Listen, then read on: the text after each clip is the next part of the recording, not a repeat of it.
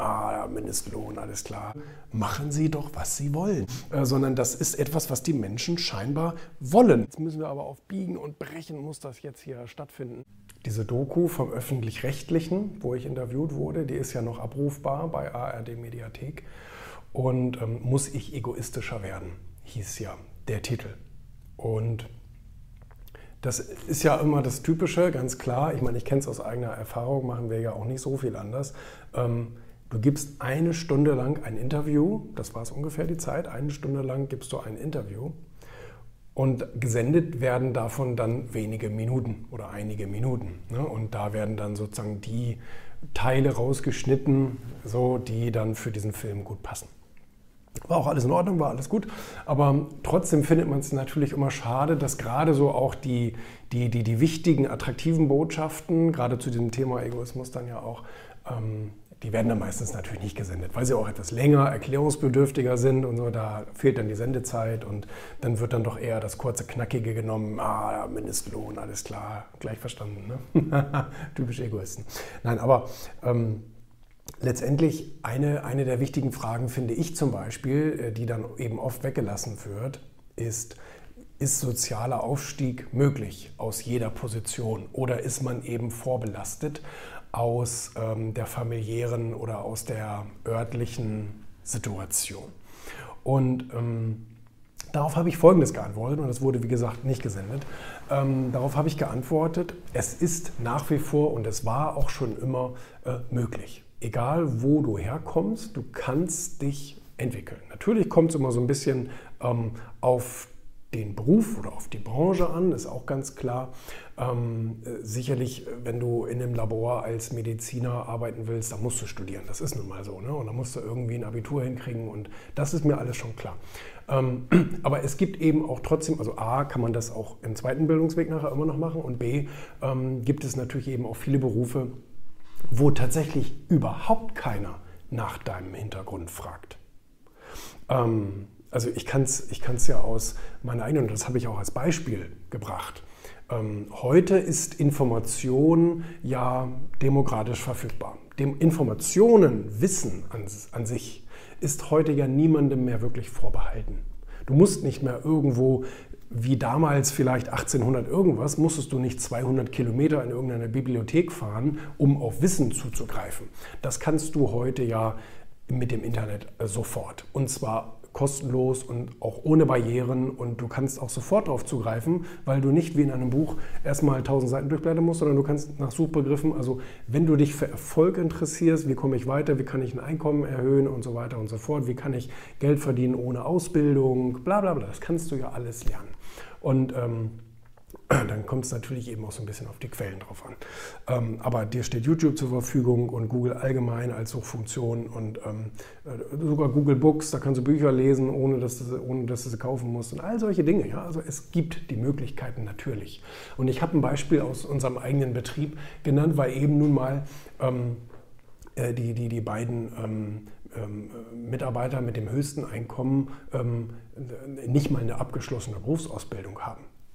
Nicht mal das. Ähm, sondern haben als Quereinsteiger sich so, äh, sich so toll entwickelt und so, so gut eingebracht, dass sie eben wirklich wahnsinnig tolles sechsstelliges Geld damit verdienen.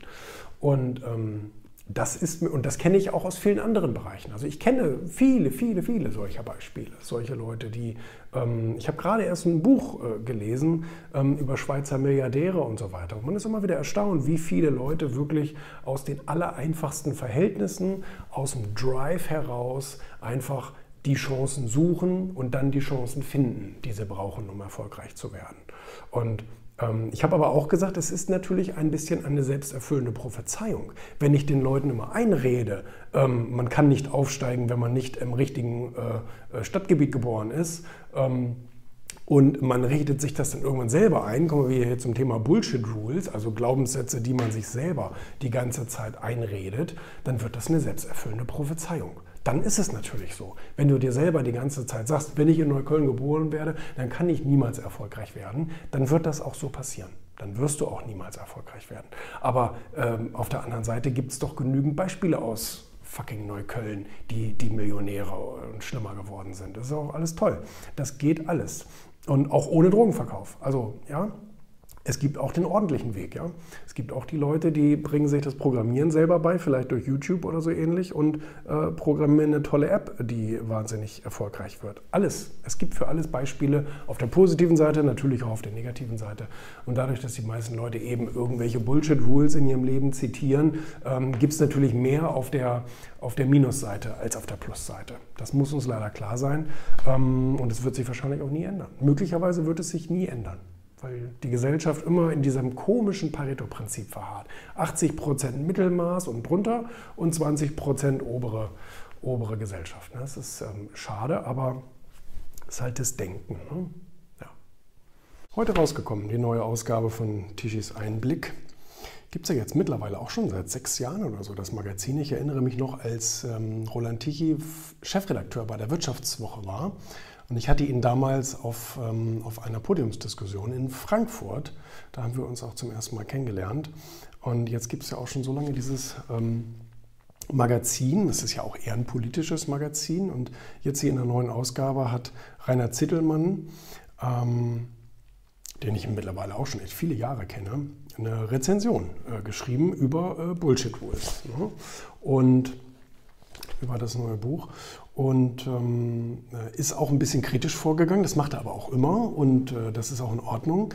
Ähm, schreibt hier also, er hat in diesen 50 Regeln ähm, 25 gefunden, wo er wirklich glaubt, dass die, ähm, dass die elementar sind, also elementar schädlich für Erfolg und bei den anderen 25 ähm, glaubt er, dass da mehr dran ist, als der Autor glaubt, also ich. Und, ähm, und das ist ja auch das, was mich immer wieder fasziniert an Leuten, wenn sie Bücher lesen, dass sie Bücher immer so als ähm, alles, was in einem Buch steht, muss für mich auch so stimmen. Das stimmt ja nicht. Das ist ja nicht der Fall. Also es ist ja vielmehr so, dass, und das schreibt er auch in diesem Buch, er sagt, in einem Einkaufsladen, wo es ein paar Sachen gibt, die ich nicht mag, sage ich doch nicht, ich gehe nie wieder in diesen Einkaufsladen, weil der hat Sachen, die ich nicht mag, sondern ich gehe ja wegen den Sachen rein, die, die ich haben möchte. Und so ist es ja nun auch bei solchen, äh, bei, bei, bei solchen Büchern. Ja? Das ist ein Buffet, das ist ein Angebot. Und das schreibe ich ja sogar auch in der An Einleitung. Ähm, ich schreibe, machen Sie doch, was Sie wollen. Also das ist ja Ihr Leben, das ist ja Ihr Problem, was Sie, was Sie im Leben machen und was Sie nicht machen. Und das kann mir als Autor ja auch herzlich egal sein. Ich kann ja sozusagen nur ein Angebot machen und ein Buffet eröffnen und das, was du gut findest oder was dir hilft, das nimmst du da jetzt runter. Und äh, so war das in meiner Karriere auch. Ich lese jetzt seit, seit 16 Jahren sehr, sehr intensiv Bücher wie Biografien, Sachbücher, ähm, Ratgeber, Literatur etc. pp. Und habe jetzt auch mindestens schon meine 1500, 1600 durch, vielleicht sogar mittlerweile ja schon noch mehr. Ähm, und da sind ein paar Sachen dabei, wo ich am Anfang meiner Karriere gedacht habe, das hilft mir gerade so ungemein. Und alles andere, was in dem Buch stand, ähm, das habe ich mehr oder weniger gar nicht beachtet. Das habe ich gar nicht, habe ich gar nicht wirklich angewandt. Und ähm, wenn ich das Buch heute, zehn Jahre oder ne, 15, 16 Jahre später, nochmal lese, dann fallen mir da drin Dinge auf, wo ich sage, das passt doch gerade perfekt in meine, in meine ähm, Vorhaben rein. Also das heißt, so ein Buch ist auch immer so eine Art Lebensbegleiter und an manchen Stellen passt es perfekt und wo du andere Stellen sagst, ach nö, keine Ahnung, brauche ich nicht. Und in zehn Jahren oder in 20 Jahren oder in fünf Jahren hat sich dein Leben gerade so verändert, ähm, dass du auch mit einem ganz anderen Filter so ein Buch liest und auch andere Sachen wahrnimmst. Ne? Das geht mir ganz, ganz oft so. Und ähm, von daher, nein. Also ich lese selber ein Buch auch mit einem Filter. Es stehen viele Dinge in Büchern drin, wo ich sage, das ist nicht meins. Das kann ja jemand glauben, aber ich will das nicht glauben. Ähm, manchmal ändert sich das dann im Laufe der Zeit, dass ich dann später sage, hm, doch, das stimmt allerdings.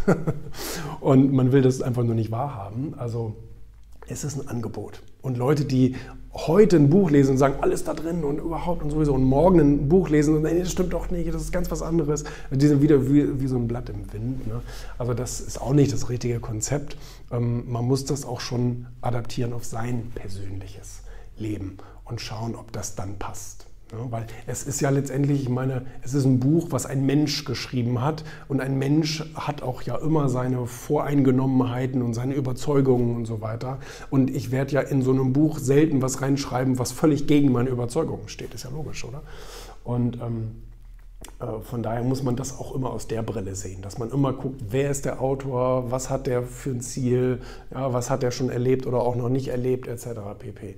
Ähm, deswegen bin ich auch immer vorsichtig, wenn ich zum Beispiel ähm, Bücher lese von Theoretikern, die etwas theoretisch analysieren und ähm, aber vielleicht über ein Unternehmen äh, gar nicht aus der praktischen Brille sprechen können und die vielleicht theoretisch irgendwas aufschreiben können, wie man mit Mitarbeitern umgeht, die aber im wahren Leben noch nie ein Widerwort von einem Mitarbeiter bekommen haben und deswegen vielleicht doch nicht das ganze Bild kennen. Ne? Also da muss man, darf man äh, schon auch selektiv rangehen. Wir haben eine große Klimakatastrophe. Wir steuern darauf zu, wie soll der einzelne Unternehmer werden schon gar nicht und die Einzelnen werden nach wie vor ihre Verbrennerautos fahren. Wie wollen Sie das denn machen? Ja, aber die Realität äh, zeigt doch, dass es nicht so ist. Also die Realität zeigt doch, dass Leute ein, ein elektrisches Auto fahren wollen. Da mhm. zwingt sie überhaupt keiner zu. Und so spannend gefördert sind die jetzt auch nicht, dass man sagt, ja, daran liegt es. Wenn du dir jetzt einen Tesla für 80.000 Euro kaufst, anstatt einen Passat für 32.000, ja, dann bringt dir doch auch die 5.000 Euro Bioförderung gar nichts oder so. Äh, sondern das ist etwas, was die Menschen scheinbar wollen, weil es eine tolle Idee ist, weil es ihrem Lebensgefühl entspricht, weil es ihrer Überzeugung, der Umwelt was Gutes zu tun. Und ich glaube, da hat doch überhaupt auch niemand was was dagegen. Keiner wacht doch morgens auf und fragt sich, wie kann ich denn heute mal der Umwelt so richtig schön auf den Kopf rumtrampeln, sondern ähm, die meisten, vielleicht nicht absolut jeder, aber die meisten Menschen wollen doch wohl saubere Luft atmen und ähm, sauberen Wasser trinken und all solche Dinge. Ähm, von daher, vielleicht ja, vielleicht gibt es manchmal ein Ungleichgewicht. Aber das wird sich eben dadurch, dass e, entweder etwas im oder explodiert, wieder so ein bisschen ins, ins, Gewicht, äh, ins Gleichgewicht gerückt und Menschen sagen, oh, das war wohl doch nicht so. Aber durch diese Fehler lernt ein Mensch ja ganz wunderbar. Also anstatt, dass man ihm von vornherein die, die, die, die, die, ähm, das Wissen oder die, die, über, die, die Meinung, ähm, äh, ja, ja, genau, und ihm die abspricht, ähm, soll er doch auch mal selber Erfahrungen sammeln. So, so ist die Welt in der Evolution ganz wunderbar vorangekommen, indem man etwas tut, einen Misserfolg erlebt und sagt, oh, das war jetzt doch nicht so gut. Ne? Und dann macht man es halt anders. Ne? Also ich finde diese freiere Art zu handeln und zu leben, finde ich, find, find ich fairer. Das ist bis heute so. Das ist bis heute so bei einigen meiner Projekte, dass ich wirklich nicht der Schnellste bin und es auch nicht so richtig eilig habe und ähm, wirklich auch durchaus perfektionistisch davor gehe. Da nerv ich viele Kollegen mit, viele Mitarbeiter mit, äh, wenn ich dann sage, nee, ich hätte es doch noch gerne noch ein bisschen da und noch ein bisschen die. Also klar, anfangen muss man. Anfangen muss man sofort. Und äh, das ist mir auch bewusst und das tue ich auch. Ein neues Projekt beginnen tue ich sofort. Aber ähm, bis es dann äh, wirklich so richtig ausgereift ist und so weiter, da vergeht dann durchaus manchmal eine lange Zeit. Und ähm, ich muss mich dann schon selber, manchmal muss man ein bisschen selber über mich schmunzeln, ja, wenn ich äh, nach Jahren irgendwie auf ein Projekt komme, das läuft zwar und so weiter, aber es ist immer noch nicht da, wo es sein könnte und es wird immer noch weiterentwickelt. Aber ich habe diese Geduld und das stört mich auch überhaupt nicht. Also ich bin da gar nicht irgendwie, dass ich sage, verdammt nochmal, jetzt müssen wir aber auf Biegen und Brechen muss das jetzt hier stattfinden, sondern ähm, es muss gut werden. Und ich bin der Meinung, auch insbesondere in den Medien, es muss gut sein, es muss gut werden.